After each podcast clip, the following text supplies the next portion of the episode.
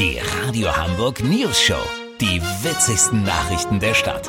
Mit Olli Hansen, Jessica Burmeister und Peter von Rumpold. Guten Tag. Während es in den meisten Nachrichtensendungen nur um Corona geht, werden andere wichtige Dinge gerne vernachlässigt. Zum Beispiel, dass im feinen Blankenese ein Kampf um den Straßenbelag des neuen Marktplatzes tobt. Das zuständige Bezirksamt bevorzugt pflegeleichte und günstige Klinkersteine. Der Blankeneser Bürgerverein mit dem wunderbaren Wortspiel Wir stehen auf Blankenese wollte schöne, aber teurere Granitsteine für den Platz. Eigens dafür hatte man 75.000 Euro Spenden von den betuchten Bürgern eingesammelt. Ungeachtet dessen hat sich die Politik einfach heimlich still und leise für den Klinker entschieden. Die Initiative ist stinkesauer, oder Olli? Das kann man wohl sagen, Peter. Man fühlt sich hier vom Bezirksamt über- und hintergangen. Siegbert Schotter ist Vereinsvorsitzender von Wir stehen auf Blankenese. Bitte?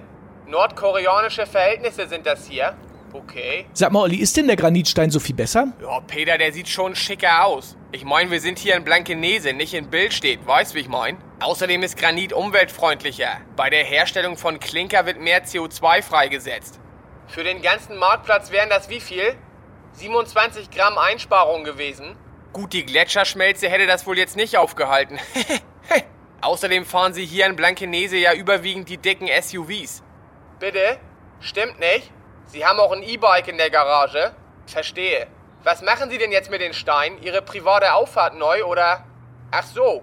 Peter, die haben die Steine noch gar nicht gekauft. Ja, dann kann man das Geld doch für was anderes verwenden. Das wohl auch geplant. Lass so machen, Peter. Sollte die Initiative von dem Geld italienische Terrakotta-Fliesen für den Bahnhofsvorplatz anschaffen wollen und noch Geld über sein für geölte Handläufe aus bolivianischem Palisander fürs Treppenviertel, dann melde ich mich nochmal. Habt ihr dann exklusiv, okay? Natürlich. Vielen Dank, Olli Hansen. Kurznachrichten mit Jessica Burmeister. Impfkrise.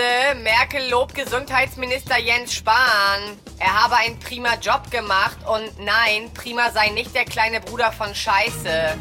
Digitalunterricht. Durch den Lockdown haben die Lehrer an den Schulen jetzt noch einen Monat länger Zeit, auf ihrem Nokia 6210 Zoom einzurichten.